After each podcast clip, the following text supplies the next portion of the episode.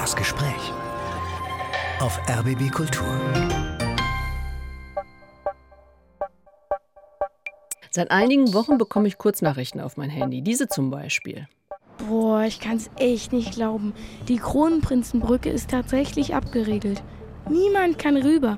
Quer über die Reinhardtstraße liegt Stacheldraht. Das ist Micha, ein Zwölfjähriger.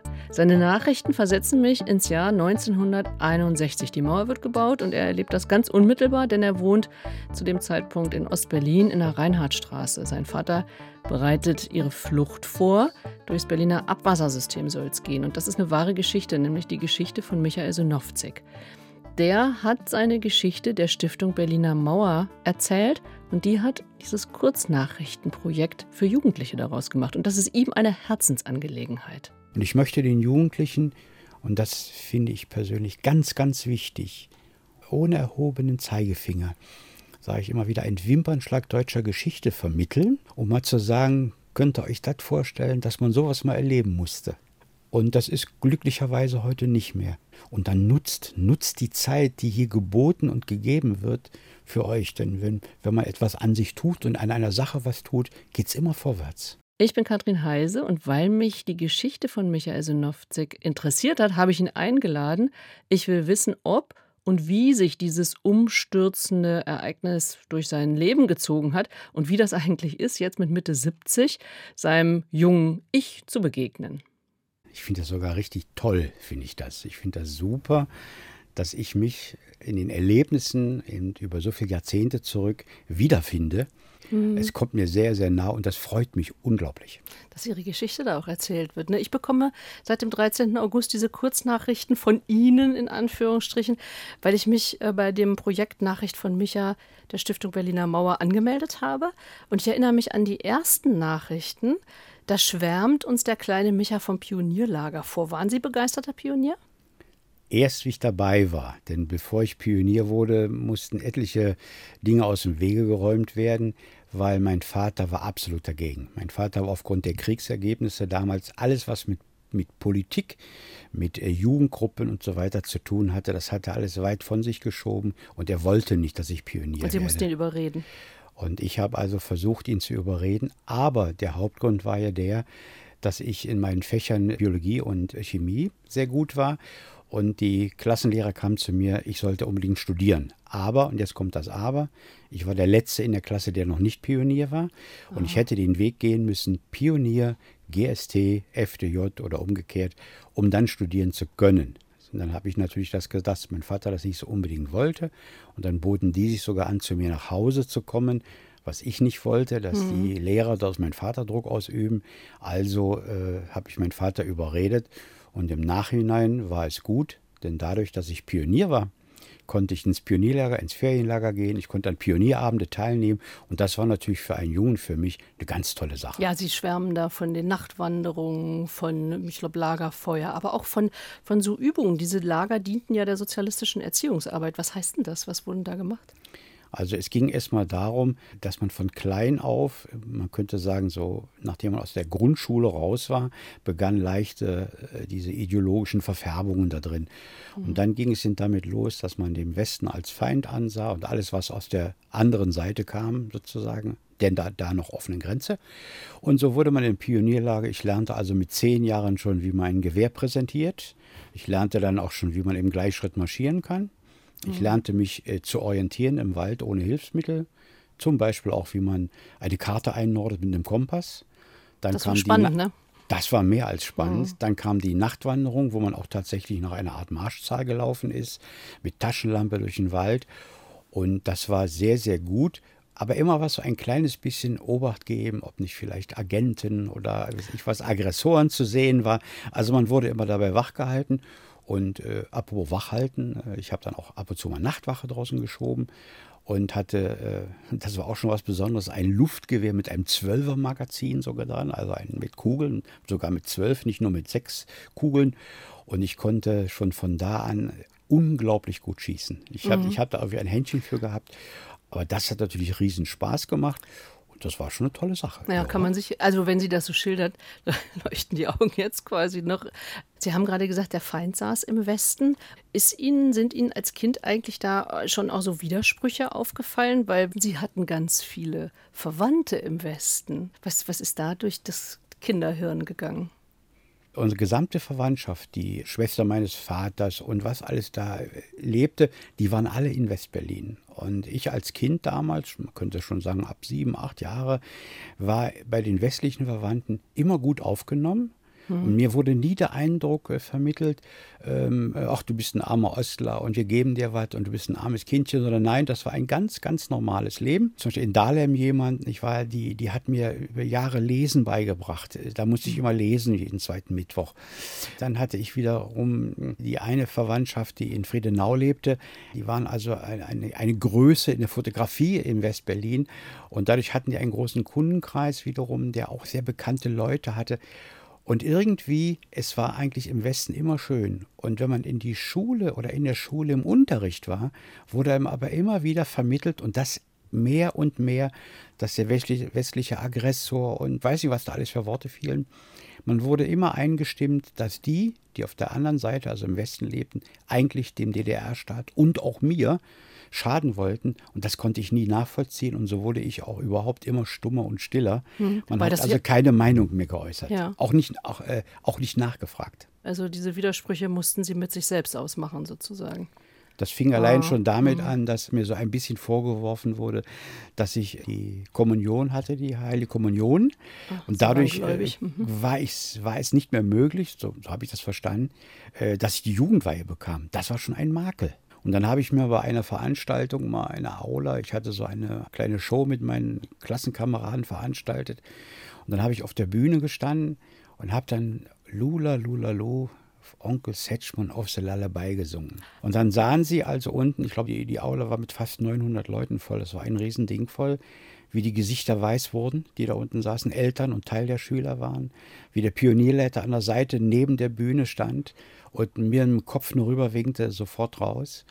Und ich muss es sagen, ich sag's mal frei raus, ich wurde dermaßen zusammengeschissen, Weil wie ich es Satchmo- wagen konnte, Satchmo ein westliches Lied Aha. zu singen und das vor Zuschauern in der Schule. Ich hätte damit die ganze Schule im Prinzip in eine Art äh, unangenehmes Licht Und gebracht. Sie waren eigentlich stolz auf Ihre Leistung. Sie hatten schön gesungen. ja, die ganze Veranstaltung Ja. Mhm. war super und dann haue ich das Ding daraus und alles war kaputt. Alles war kaputt. Und da waren für mich die Zweifel, es wurde eigentlich immer Mhm. mehr, dass ich einfach nicht mehr glauben konnte, was der, der Klassenlehrer oder der Pionierleiter sagte. Und ich habe immer nur das Mhm. mitgenommen, was mir sozusagen die, die Mitgliedschaft als Pionier das geboten hat. Aber diesen ideologischen Kram, den habe ich nachher entweder abgelehnt oder weggedrängt. Vielleicht stellen Sie erstmal Ihre Familie vor. Ich lebte mit meinem Vater zusammen äh, und meinem Bruder, der war sechs Jahre älter als ich. Und äh, meine Mutter äh, war gestorben, da war ich gerade erst sechs, sieben Jahre alt, noch vor meiner Einschulung. So lebte ich mit meinem Bruder und meinem Vater alleine. Ich war letzten Endes ein Schlüsselkind, wie man das nannte. Bändchen um den Hals, Schlüssel dran und äh, konnte machen, was ich wollte, war aber natürlich dadurch verantwortungsvoll sehr auf mich alleine gestellt. Er kam in der Regel ja immer erst, äh, kann man sagen, elf oder halb elf nach Hause, wenn die Kinoveranstaltung zu Ende war. Denn Ihr Vater war eigentlich gelernter Schneider. Er konnte aber seinem Handwerk quasi nicht mehr nachgehen, jedenfalls nicht, äh, weil, weil er keinen Meister bekommen hatte. Mein Vater hatte in einer Schneiderei gearbeitet. So, und dort wollte er, er war ein sehr guter Schneider, mein Vater, und dort wollte er die Meisterprüfung ablegen. Und da ist er durchgerauscht. So, das war aber der Grund, warum man gesagt hat, er könnte keine Lehrlinge ausbilden, weil man bei ihm vermutete, er wäre nicht in der Lage, Lehrlinge sozialistisch und dem Staat entsprechend sozusagen zu belehren, zu lernen. Dann hatte mein Vater natürlich kurze Zeit opponiert dagegen, gegen dieses Durchfallen. Er wollte dagegen angehen, weil die Prüfung war eigentlich in Ordnung. Und dann hatte man ihm unterstellt, er hätte mit einer vollelektrischen Stoffschere, äh, die man mit einem Griff so über Stofflagen schicken könnte, er hätte also 32 Lagen Stoff aus Wut mutwillig zerschnitten. Ah, okay. Man hatte ihm Sabotage unterstellt. Natürlich ihn deswegen nicht angeklagt oder sonst was, Aber aber, da das war ein Druck. Kündigungsgrund für Ja, ihn. ja.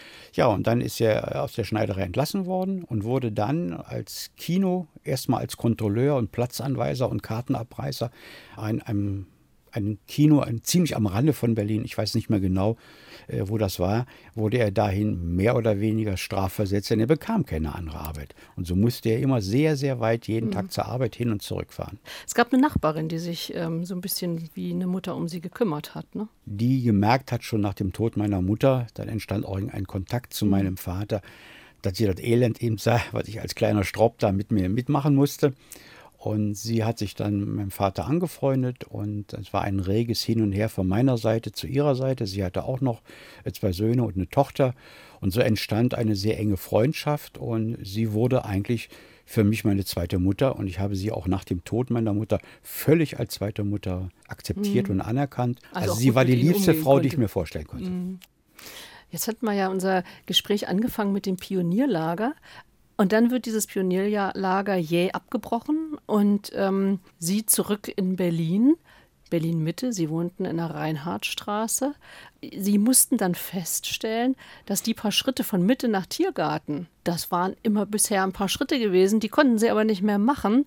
Da war eben der erwähnte, wir haben den Ton gehört, der Stacheldraht über die Brücke gelegt. Da waren also nur waren erstmal nur eine große Stacheldrahtrolle. Und das sah also nicht aus, als was für die Ewigkeit gedacht war. Aber im Moment war ich furchtbar erschrocken und okay, ich also, war eigentlich gar ja. nicht für mich der Lage bewusst, Wie was auch. ich da wirklich sehe. Wie auch? Wie hätten Sie das auch ich wissen können? Nur gesehen, ja. da geht es nicht mehr rüber. Ja. Aber nicht warum. Ne? Ein paar Tage später hat mir Micha aus dem Projekt erzählt, dass Sie zum, zum Grab Ihrer Mutter wollten. Invalidenfriedhof. Auch direkt an der, also direkt an der Spree, also auch direkt an der Grenze. Das wurde ihnen auch verwehrt, dem Kind. Und äh, dann bin ich dann mit hängendem Kopf wieder weitergegangen und dann war wieder ein Stückchen mehr klar, äh, hier stimmt Irgendwas was nicht. Stimmt nicht. Hier ist was abs absolut nicht in Ordnung. Ja, und auch nicht, nicht nur für den Moment. Ne? Im Oktober dann schließlich kam ein Bekannter ihres älteren Bruders, von dem Sie schon erzählt haben, der war ja ausgezogen, der wohnte nicht mehr zu Hause. Äh, dann kam ein Bekannter ihres älteren Bruders, weil der nämlich nicht mehr bei der Arbeit erschienen war. Was war da geschehen? Er kam also mit der Nachricht, ob wir wissen, wo der Peter ist, weil äh, das das Kollektiv hat ihn angesprochen, er wäre so lange nicht zur Arbeit erschienen, ob er krank wäre und er sollte mal nachforschen, was mit ihm ist. Ja, und da unsere Familie zerrissen war, mein Bruder war mit 18 Jahren direkt ausgezogen von Hause mit der Volljährigkeit. Mein Vater wusste gar noch nicht mal richtig, wo der wohnte, obwohl mein Bruder nur eine Straßenecke weiter wohnte. Aber ich, ich hatte sogar Schlüssel zu der Wohnung. Und wir sind dann in die, ich mit dem Bekannten, in die Wohnung rüber meines Bruders. Mhm. Und mein Bruder hatte dann versucht, mit dem Sohn von der Nachbarin, die gegenüber wohnte. Mhm. Dieser Bekannte und er, die wollten also, die also mhm. Sprengstoff herstellen, äh, mhm. Nitroglycerin. Und dann sahen wir auf dem Küchentisch die Materialien stehen, zwei mhm. Flaschen mit Chemikalien drin, Luftballonteile. Ja, und dann hat der Bekannte und ich haben mühselig dann alles zusammengepackt und das dann versucht zu entsorgen. Ich meine, Sie waren zwölf. Was, was haben Sie denn da gedacht, als Sie das gesehen haben? War Ihnen klar, dass Ihr Bruder da irgendwas probiert hat? Also ich meine, und der war ja weg. Der Sohn der Nachbarin, war der denn noch da? Das kam noch dazu, nämlich jetzt kam die Nachbarin auch rüber und auch wir wissen, wo ihr Sohn ist. Also die beiden waren weg. Und die mhm. wusste auch von nichts, wo der ist. Mhm. Also diese beiden waren weg und so wie sich das auch in den Gesprächen daraus stellte, wollte mein Bekannter, der Sohn und mein Bruder, die wollten alle drei gemeinsam flüchten. Und mhm. mein Bruder und der, der Sohn von der, von der Nachbarin, die haben ohne ihn, und zwar schlagartig die Wohnung meines Bruders verlassen, alles stehen und liegen lassen und sind in einer wahnsinnigen Hast aus dem Haus raus. Und das war wiederum, was mich so getroffen hat, nachher, das habe ich selbst erkannt, dass mein Bruder natürlich mich und meinen Vater in eine Riesengefahr gebracht hat. Denn wenn die die Wohnung aufgebrochen hätten, wäre direkt der Kontakt zu dem Arbeitskollegen, der Arbeitskollege zu uns nach Hause und ja. die hätten niemals geglaubt, dass wir von der Flucht nichts wussten. Und, und die Gefahr eben, dass, dass dann auf ihren Vater, der ja sowieso schon unter besonderer Beobachtung stand, sage ich mal, dass dann da wieder ein Schatten drauf fällt. Das heißt, das war ja eine richtig zugespitzte Situation. Dramatisch, also, weil es kam ja noch dazu, wir wussten ja nicht, oder ich, ich muss das immer aus meiner kindlichen Sicht von mhm, damals mhm. sehen, ich wusste ja nicht, ob die Flucht gelungen war oder nicht. Nee. Mhm. Und jeden Tag, der vergangen, wenn allein nur unten, wir wohnten ja bis zur dritten Etage rauf, wenn unten der Treppenlichtautomat angeschaltet wurde, dann hörte man im Hausflur einen Klack. Und das schrie mich richtig, oder aus dem Bett heraus, nachts, mhm. weil ich immer dachte, jetzt kommen sie und sie holen Papa ab. Ach du meine Güte. Das Mhm. war also, das war ein, für mich Mhm. eine ganz schlimme Zeit und äh, Mhm. diese, die Angst. Dann begann auch eigentlich eine Angst, weil ich eben Bedenken hatte, dass wenn mein Vater verhaftet wird, dass ich dann Was in so eine Art Ihnen? linientreue Familie reinkomme Ja. oder in ein Kinderheim oder was. Und das war für mich ein unerträglicher Gedanke. Ja. Tatsächlich hat Ihr Vater dann ja auch an Flucht gedacht. Wurden Sie da eigentlich gefragt als Zwölfjähriger oder wurden Sie vor vollendete Tatsachen gestellt, wir gehen, wir fliehen? Wie wurden Sie da einbezogen? Ich war, das hat mich natürlich auch gestärkt irgendwo als Kind, ich war völlig einbezogen in die Flucht. Äh, Sie hatten sich erst nur alleine unterhalten, ich sag mal die Erwachsenen, eben die Nachbarin, mein Vater und dieser Bekannte dort. Und dann war eigentlich der Druck des Bekannten groß, der uns mehr oder weniger animiert hat, ihr müsst pflichten. Es Ach so. hieß, Otto, ihr müsst weg. Und so ist er dann, also äh, wurden dann die Fluchtpläne geschmiedet, die ich als Kind aber auch nicht wusste genau, wie das gedacht Mhm. war. Und ich wurde dafür mit eingebunden, dass ich vielleicht helfe, Kanaldeckel Mhm. zu zählen, weil ich als Kind dichter zur Grenze vielleicht hätte kommen können. Bevor wir das jetzt, die Flucht, das ist ja nochmal, ähm, ja, das, äh, da würde ich gerne eine kleine Gedankenpause vielleicht zwischenlegen und mal, Sie haben ja wie alle unsere Gäste drei Musikwünsche geäußert. Was würden Sie denn jetzt gerne hören? Da war mal ein, ein Lied, was ich interessant fand, aus dem Film heraus, aus dem Film. Das war einer der ersten Filme, die aus dem Westdeutschland im Osten gezeigt wurden.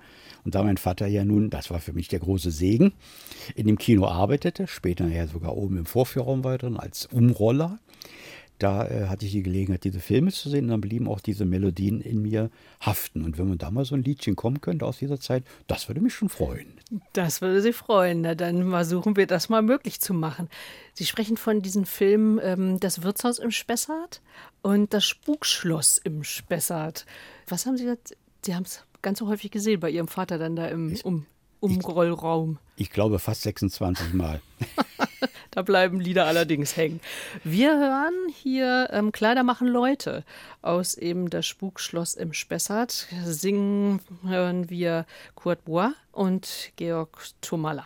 Erst Kleider machen Leute, Kleider machen Leute, Kleider machen Leute, ohne Kluft ist die Luft.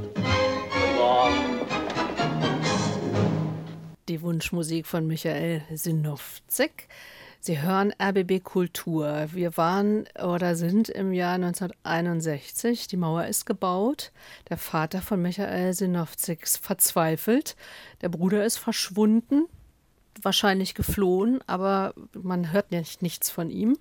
Es gibt große Angst vor einer, vor einer Stasi-Überprüfung und deswegen werden ja relativ hektisch Fluchtpläne geschmiedet. Und Sie haben die Kanalisation schon erwähnt, Herr Sinowczyk. Kannte Ihr Vater sich damit aus, mit der Kanalisation? Hatte der da irgendwas mit zu tun?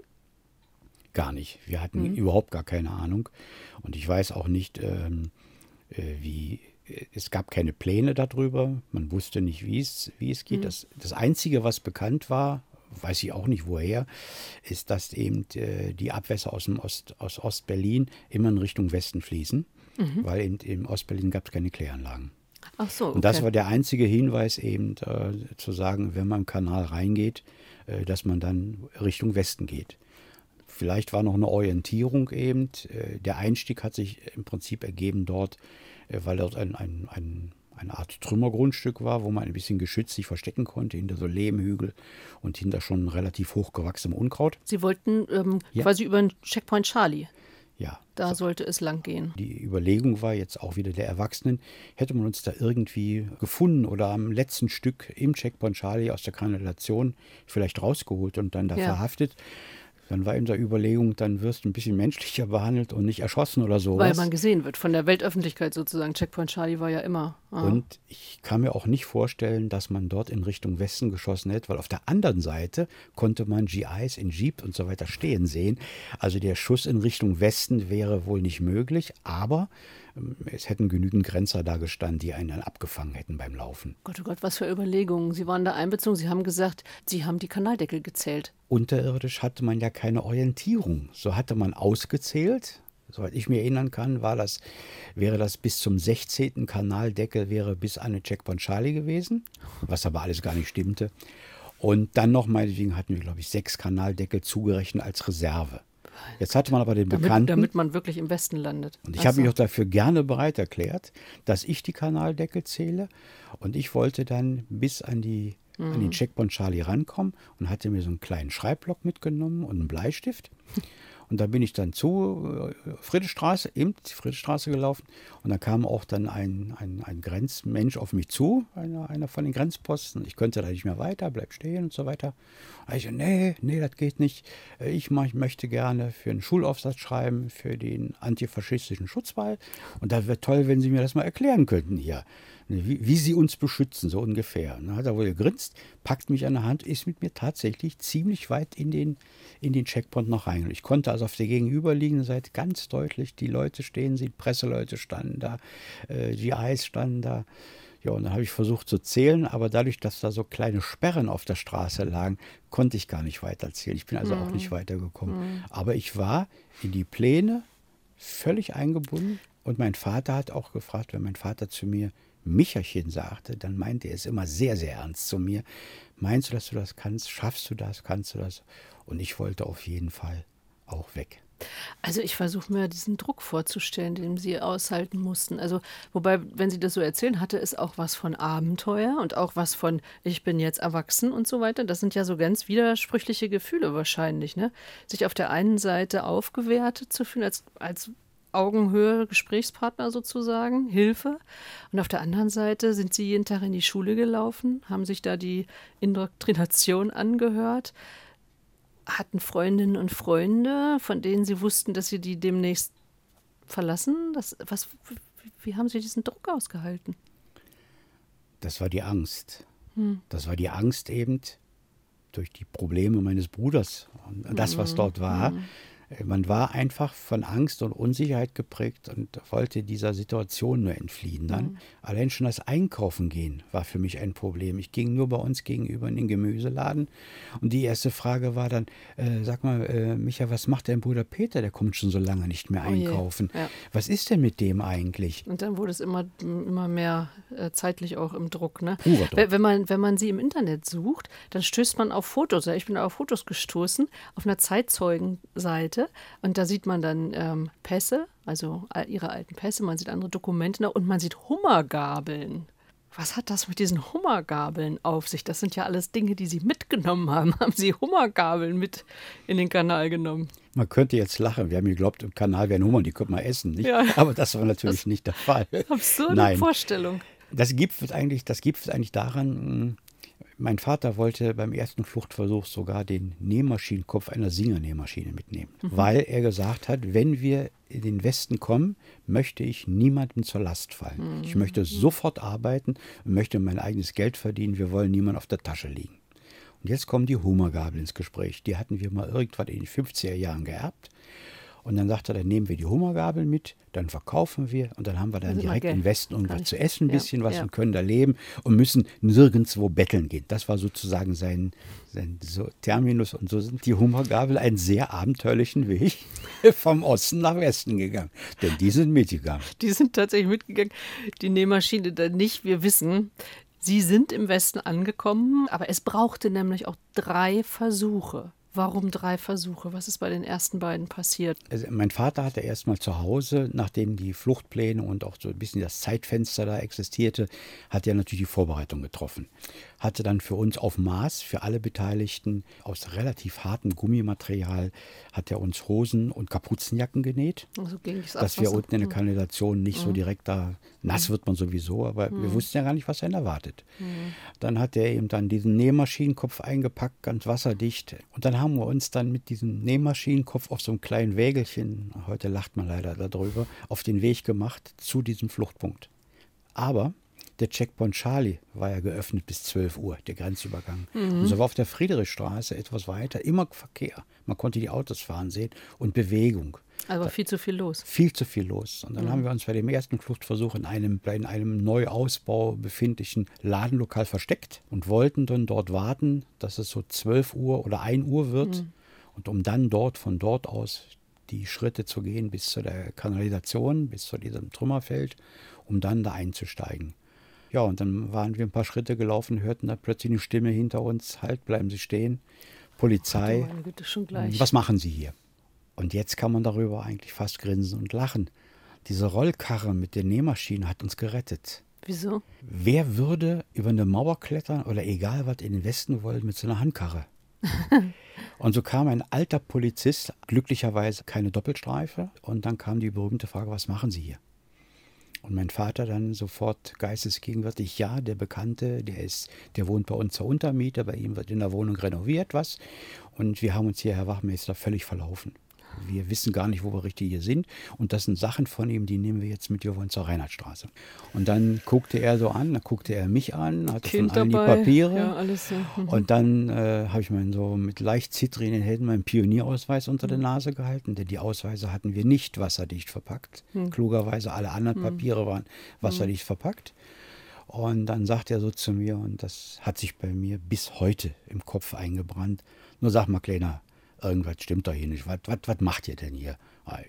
Ich Berliner dann, ne? ich kann Ihnen nur sagen, was mein Vater gesagt hat, wir haben uns hier verlaufen, wir wissen ja nicht mehr, wo wir hier sind. Wir wollen zur Reinhardtstraße. Und dann kam ein Satz, der mir bis heute noch wirklich wie eingebrannt im Kopf ist. Ich will euch mal was sagen. Irgendwas stimmt hier nicht. Jed, jed in Jottes Namen. So sprach er zu uns. Haut bloß ab, haut bloß ab. Und Okay. dann haben wir uns auf dem Wege wieder nach Hause gemacht. Das war der erste Fluchtversuch. Zweiter Fluchtversuch haben uns dort äh, alle vier, die wir da waren, flach auf den Boden gelegt. Die Männer sind hoch, haben den Kanaldeckel aufmachen wollen, den Deckel angehoben. Der Deckel lag schon neben der Straße. Dann wurde eine Schmutzpfanne, das nennt sich Blattauffangpfanne, die lag Ach ja so, noch da ist ja dazwischen. noch- mhm. Die wurde rausgenommen. Und wie wir die rausgenommen hatten, dann sah plötzlich genau auf genau an der Seite, wo der Kanaldeckel war, ging Licht an. In einem Ein Haus. Oh. Treppenlicht in einem Haus. Und haben dann die Erwachsenen ganz schnell den Deckel noch zugemacht und haben es gerade um die Ecke geschafft, sich wieder bei uns hinzulegen. Mhm. Da kamen so acht bis zehn Leute an uns vorbeigelaufen am Bürgersteig. Entfernung würde ich sagen höchstens drei, vier Meter, wenn überhaupt. Dann haben wir kurz gewartet, sind dann wieder zurück ins Versteck. Dann war der Bekannte, wurde unruhig, sprach mein Vater an, ich will noch mal gucken, was da los ist. Ja, und dann kam er nicht mehr wieder. Da kam er nicht mehr wieder. Nein, dann beim zweiten Flucht war er plötzlich verschwunden. Wir hörten, glaube ich, draußen etwas mehr so wie so ein bisschen Stiefel laufen, aber das kann, das kann eine Einbildung sein. Man hörte ja alle Geräusche nachts da draußen. Und dann war der Bekannte, war der weg. Und wir haben dann bis um gegen 6 Uhr gewartet und sind dann eben in der Morgenfrühe wieder zu Fuß nach Hause zur Reinhardtstraße. Und dann war natürlich die Angst zu Hause angekommen. Noch, noch, noch viel schlimmer. Jetzt wusste man nicht, Ja. Bruder weg, der, der, der, der, der Sohn der Frau weg, der Bekannte weg. Jetzt war nur noch Hölle. Sie haben Ihren Vater dann tatsächlich überredet, weiterzumachen. Ein paar Tage später kam es dann zu dem dritten und wie wir ja Gott sei Dank wissen, glücklich verlaufenden äh, Fluchtversuch. Ich meine, Abwassersystem, ne? das ist ja nicht nur eklig, sondern das ist ja vielleicht auch gefährlich. Diese Gefahren alle musste man alle e- eingehen, dieses Risiko. Ähm, Mein Vater hatte bei den Fluchtvorbereitungen äh, Baldrian-Tropfen besorgt, Würfelzucker, Watte. So, und wenn der Geruch zu stark wär, wäre, wir wussten ja nicht, was uns da erwartet. Nee. Dann wollten wir uns dann Baldrian-Tropfen, also so ein kleines Tropffläschchen war das so drin, äh, auf die Watte tropfen und dann in die Nasenlöcher stecken. Das war so die Überlegung. Und äh, das war das Einzige, was wir als Schutz da mit hatten und diese, und diese Anzüge anzuziehen. Am Ende war es natürlich erstens stockduster da unten, viel enger als sie wahrscheinlich gedacht haben.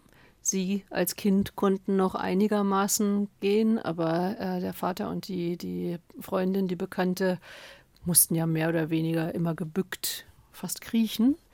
Das Wasser stieg, je später es wurde, je mehr Leute aufstanden und äh, zur Toilette gingen. Das merkten sie da unten. Und natürlich konnte man sie auch unter jedem Kanaldeckel quasi auch hören. Also sie konnten ja auch nicht miteinander reden da unten. Ne? Das hat ja Gehalt wahrscheinlich. es hallt da unten wie in einem Dom. So laut ist das, äh, der Hall da drin.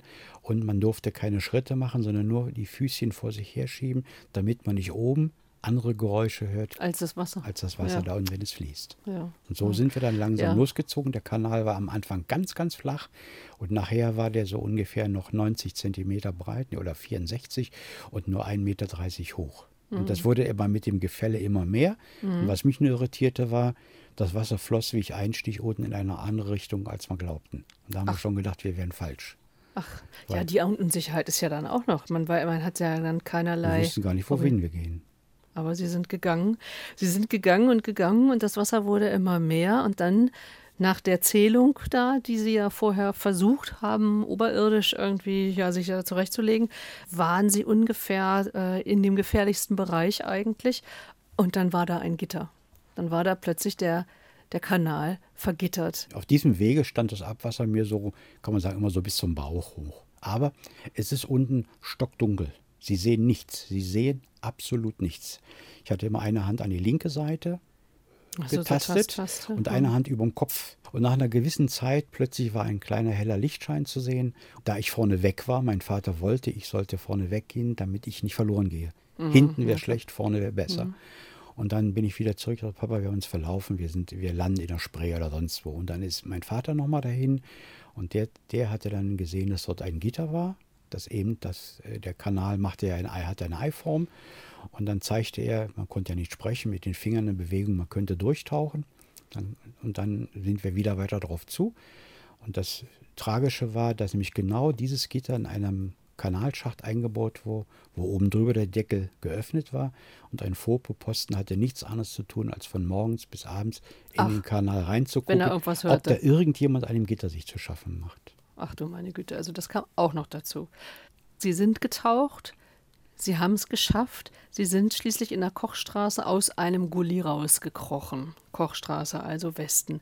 Wenige Wochen später wäre dieser Weg versperrt gewesen, weil nämlich diese Gitter dann ähm, verlängert worden sind oder überhaupt an anderen Kanälen auch Gitter eingezogen worden sind. Wusste Ihr Vater das, dass da was im Gange war? Nein, Nee, wusste auch nicht, gar ne? nichts. Sie haben Jahrzehnte später, Jahrzehnte später mit dem Verein Berliner Unterwelten dieses Abwassersystem erkundet. Hatten Sie kein Tunneltrauma, also dass Sie da nochmal runtergegangen sind? Das kann ich mir überhaupt nicht vorstellen. Für mich war das äh, bedrückend, aber auf der anderen Seite muss man ja so sagen, mh, dadurch, dass die Flucht gelungen war und, und mein Leben sich völlig positiv verändert hat, war das eher noch mal, nur noch mal für mich ein Erlebnis. Toll, dass du das damals geschafft hast und gut, dass es gut gegangen hat, denn das war letzten Endes einschneidend für dein Leben. Äh, vielleicht ein letztes kurzes einschneidendes Erlebnis war, das mein ganzes Leben mich auch geprägt hat. Dieser Moment der Entscheidung, weil es war ja schon Tag, es war ja schon hell über diesem Kanalgitter, wann ich untertauche und loslege. Es lag jetzt an mir, wenn ich im falschen Moment vielleicht untertauche. Und das Wasser stand mir da schon eigentlich immer fast bis zur Brust oben rauf. Und dann guckt ein Posten, Posten rein und sieht mich und schmeißt da Tränengas rein oder schießt da direkt rein. Dann wäre an mir die gesamte Flucht gescheitert. Und diese Sekunde abzuwarten, ist da oben ein Schatten oder keiner, hat mich mein ganzes Leben geprägt. Das war für mich, ja, doch nach dem Motto, wenn was ist, dann musst du tun, du musst handeln. Egal was ist, du musst handeln. Das ist ja auch so zu meiner Frage, was bleibt da eigentlich? Ne? Äh, Die Stiftung Berliner Mauer, für die Sie das äh, Projekt eben mitgestaltet haben, haben ja ganz viel, Sie haben äh, die Geschichte erzählt, die haben aber noch mal ganz viel auch recherchiert, die haben alles noch mal abgeglichen und Sie sind mit Ihnen auch noch mal die Fluchtroute abgegangen. Sie haben ganz viel nachvollzogen. War das eigentlich gut für Sie? Das muss, also ich habe nicht das Gefühl, dass Sie Ihr Gedächtnis auffrischen mussten, weil Sie, die haben das alles so fotografisch drin. Diese Arbeit jetzt mit der, mit der Stiftung ähm, oder überhaupt das, so, diese, diese Recherche, tut Ihnen das gut? Das ist für mich, äh, das klingt jetzt ein bisschen eigen, ja, eigenartig. Das ist für mich wie ein Sechser am Lotto gewesen. Ja? Warum? Weil erstens mal in der eigenen Recherche, die ich aufgrund der Anfrage dieses Projektes für mich hatte, habe ich ja selber noch einmal richtig sozusagen losgelegt. Und die Stiftung hatte durch ihre Möglichkeiten über die BSTU und Also über über andere äh, Stasi-Unterlagen. Forschungsmöglichkeiten kamen plötzlich Verwaltung. Dinge zutage, die mit unserer Flucht zu tun hatten. Selbst, selbst Unterlagen kamen da, daraus, sodass man erstmal Fehler, die mir als Kind als Erinnerung als Kind, deswegen habe ich immer gesagt, ich erzähle aus dieser Erinnerung, die mir dann ganz anders bewusst wurden, dass wir an einer anderen Stelle eingestiegen sind, dass die Flucht eigentlich viel, viel weiter die Strecke war, als man überhaupt vermutet hatte. Sie war locker noch mal ein Drittel länger. Sie, Es hat Ihnen gut getan, dann da das nochmal Bestätigung mich zu bekommen. ganz, ganz toll, dass auch meine Erinnerungen wahr sind. Ich habe mich darüber gefreut, dass ich sagen konnte, auch für mich, das, was du erzählt hast, stimmt. sagt Michael Sinowzek hier im Gespräch. Auf RBB Kultur. Die Flucht ist gelungen.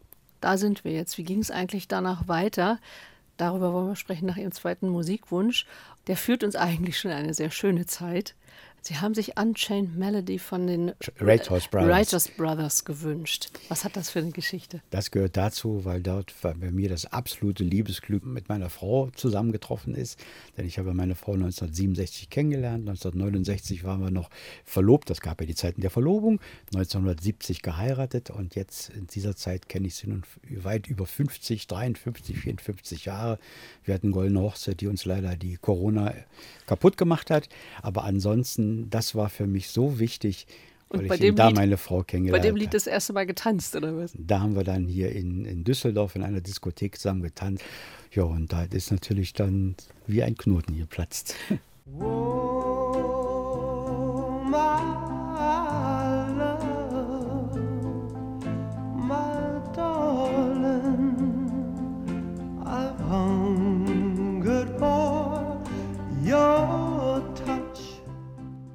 Michael Sinowczyk erzählt hier im Gespräch auf RBB Kultur seine Flucht aus Ostberlin im Oktober 1961. Da waren sie gerade ein paar Tage 13 gewesen. Also wenn man sich das alles, was sie uns gesagt haben, das war ja zum Teil wie so ein Thriller irgendwie, wie das so ein 13-Jähriger irgendwie übersteht, kaum zu glauben. Und dann stürzt gleich ein neues Leben auf sie ein. Sie waren in zwei Übergangslagern, Umzug nach Nordrhein-Westfalen, wo eben Verwandte leben. Sie sind dann direkt 1961 zur Erholung mit der Arbeiterwohlfahrt nach Holland geschickt worden. Was bedeutet Ihnen das oder was hat das damals bedeutet? Ich hatte das Glück, zu einer Pflegemutter sozusagen nach Den Haag, eigentlich nach Scheveningen zu kommen. Und es war fast direkt am Meer, wo sie da fast wohnte. Und dort habe ich in dem Sinne das, was ich im Osten leider vermissen musste, richtig Familie erlebt, wirkliche Familie erlebt. Dort war eben dann die Pflegemutter. Äh, Sie hat ja auch äh, ihren Mann gehabt, der hat, sie hatte noch zwei Söhne dort. Und das eine war eine so wundervolle, entspannende Zeit, die mich auch, diese Fluchtgeschichten, haben vergessen lassen, sagen wir mal. Das war einfach äh, zu schön, war das da. Und ich bin auch dort äh, auf die Schule gegangen, auf die sogenannte Klötelschule war ich da eine gewisse Zeit Haben offenbar auch Holländisch gelernt. und habe dann dort innerhalb der Zeit durch Fernsehen, weil im Fernsehen gab es ja keine Synchronisation, sondern nur Unterschriften, Untertakening und durch äh, Comichefte, Süske und Wiske zum Beispiel, habe ich dann gelernt, Holländisch zu lesen, zu sprechen und auch zu hören. Wie lange, waren. Sie, wie lange waren Sie da? 13 Wochen. 13 Wochen, so lange. 13 Wochen, ja. ja. Und das hat mir so gut gefallen. Ich traue mir das gar nicht zu sagen. Ich mochte gar nicht mehr nach Hause zurück. Mochte ich gar nicht. Naja, klar, da war ja auch alles noch so im Umbruch und äh, die Erwachsenen mit anderen Dingen beschäftigt. Ja, das wurde noch erschwert durch ein Ereignis. Ich habe ja im Durchgangslager Marienfelde 24 Stunden geschlafen nach der Flucht. Wie ich dann wieder wach wurde, saß eben die Nachbarin vom, von uns gegenüber, die ja nur mitgeflüchtet war, wegen mir und wegen meinem Vater. Mein Vater hatte ihr damals die Ehe versprochen und dann hatte sie gesagt, Otto, jetzt können wir doch mit den neuen Papieren hier direkt heiraten, das machen. Und da hat mein Vater die Hochzeit ausgeschlagen. Er wollte sie nicht heiraten. Ja, nichts mit heiler Und Familie. das, ne? war, und das war für mich der absolute Zusammenbruch. Auch die Achtung von meinem Vater habe ich da trotz alledem völlig verloren. Und dann äh, trennten sich näher später unsere Wege. In Holland war eben die heile Familie. Als ich Sie angerufen habe, zwischendurch mal, jetzt um dieses Treffen hier zu vereinbaren, da waren Sie gerade in Holland. Die Verbindung nach Holland ist nach wie vor stark. Ja, ich versuche immer noch wieder Holländisch zu sprechen, wenn ich in Holland bin. Hm, prägend, ne? Ja, Ansonsten ist da ja, wie ich gesagt habe, wahnsinnig viel auf Sie eingestürzt. Wo haben Sie in Nordrhein-Westfalen gewohnt? wir sind zuerst nach Neuss in ein Durchgangslager gekommen, auch eine Durchgangswohnung, dann nach Neuss in eine richtige Wohnung eingezogen. Und ich, da ich mit meinem Vater nun äh, mich nie mehr so gut verstanden hatte, bin dann, da war ich gerade 17 Jahre alt, bin ich von zu Hause aus ausgezogen und bin dann nach Düsseldorf. Dieses Hin und Her, diese ständige Umzieherei, auch neues Schulsystem, andere Anforderungen, das ja auch nicht so ganz einfach war, ja eben ganz was anderes. Ich hatte zum Beispiel kein Englisch gelernt im Osten. Ne? Sind Sie eigentlich nur auf hilfsbereite, verständnisvolle Menschen getroffen? Jein. Was also administrativ war, was uns geholfen hat, ins Leben reinzufinden. Mein Mhm. Vater natürlich, der ja Arbeit sucht, hat sofort Arbeit gefunden. Auch dann, da war uns die Hilfe groß. Aber mh, man hatte das, oder ich habe als Kind das Gefühl gehabt, man war immer der Flüchtling. Ja, auch das, ob das in Neuss in der Schule war oder ob das in Wedel, wo, wo ich vorher eine gewisse Zeit war. Ich weiß nicht, es gab so eine gewisse, gewisse Antipathie gegen Flüchtlinge. Das kann auch damit zu tun haben, dass damals bestimmte Zeiten zu viele kamen. Also auch die Flüchtlingslager waren überfüllt, auch in Wesel. Und jetzt, wo wir da waren, war ja fast alles menschenleer. Marienfelde war auch menschenleer. Weil die Grenze war ja zu. Die, die Mauer war ja da. So, und äh, da hatte ich immer ein bisschen mit zu kämpfen. Aber ich habe mich so doch ganz gut durchsetzen können und äh, ich habe also auch nicht darunter gelitten, aber es war, es war nicht einfach. Sie haben mir nämlich im Vorfeld gesagt, äh, dass Sie so, so unschöne Begegnungen oder was Ihnen da, was da nicht schön war, so gerade in dieser Anfangszeit, womit Sie als Kind konfrontiert wurden oder Ablehnung auch und was das mit Ihnen gemacht hat, dass Sie da eigentlich gar nicht so ausführlich drüber reden wollen. Also Sie sind eher so der Typ Glas halb voll. Bei mir ist das Glas immer halb voll. Es ist immer halb voll. Äh, das, ich habe mich auch immer durchsetzen können. Vielleicht auch das, was ich immer wieder sage, was im Gitter passiert war, dieses Handeln, nicht, nicht äh, versinken irgendwo. Und äh, das war auch in der Lehre. Ich habe also in Neuss in der Lehre angefangen, musste dort nach anderthalb Jahren die Lehre als Schriftsetzer abbrechen, weil dort ein Geschäftsführer aus unerklärlichen Gründen absoluter äh, Gegner von Flüchtlingen war. Dann habe ich nach anderthalb Jahren die Lehre unterbrochen, habe dann in Düsseldorf weitergelernt und dort ging alles dann ganz gut. Aber man war doch hier und da mit konfrontiert, dass man irgendwie anders ist. Äh, Aber das hat nachher nachgelassen. Und ich muss ganz ehrlich sagen, nachdem ich 1970 geheiratet hatte, war die Welt sowieso für mich eine völlig andere.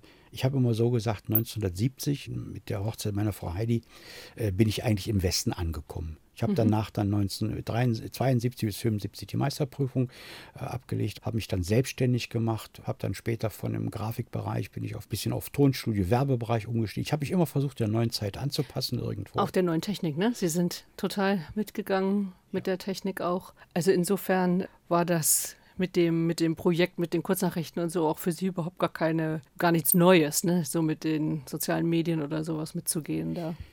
Neu war es für mich schon, weil ich niemals geahnt oder gedacht hätte, dass man eine solche Geschichte, die ich da erlebt habe und auch die Geschichte, Ah. die dazugehört, in einer solchen modernen Art für Jugendliche aufbereiten kann. Ich stelle mir so das Leben so in den ähm, Ende der 60er, 70er Jahre sehr voll, ganz viel zu.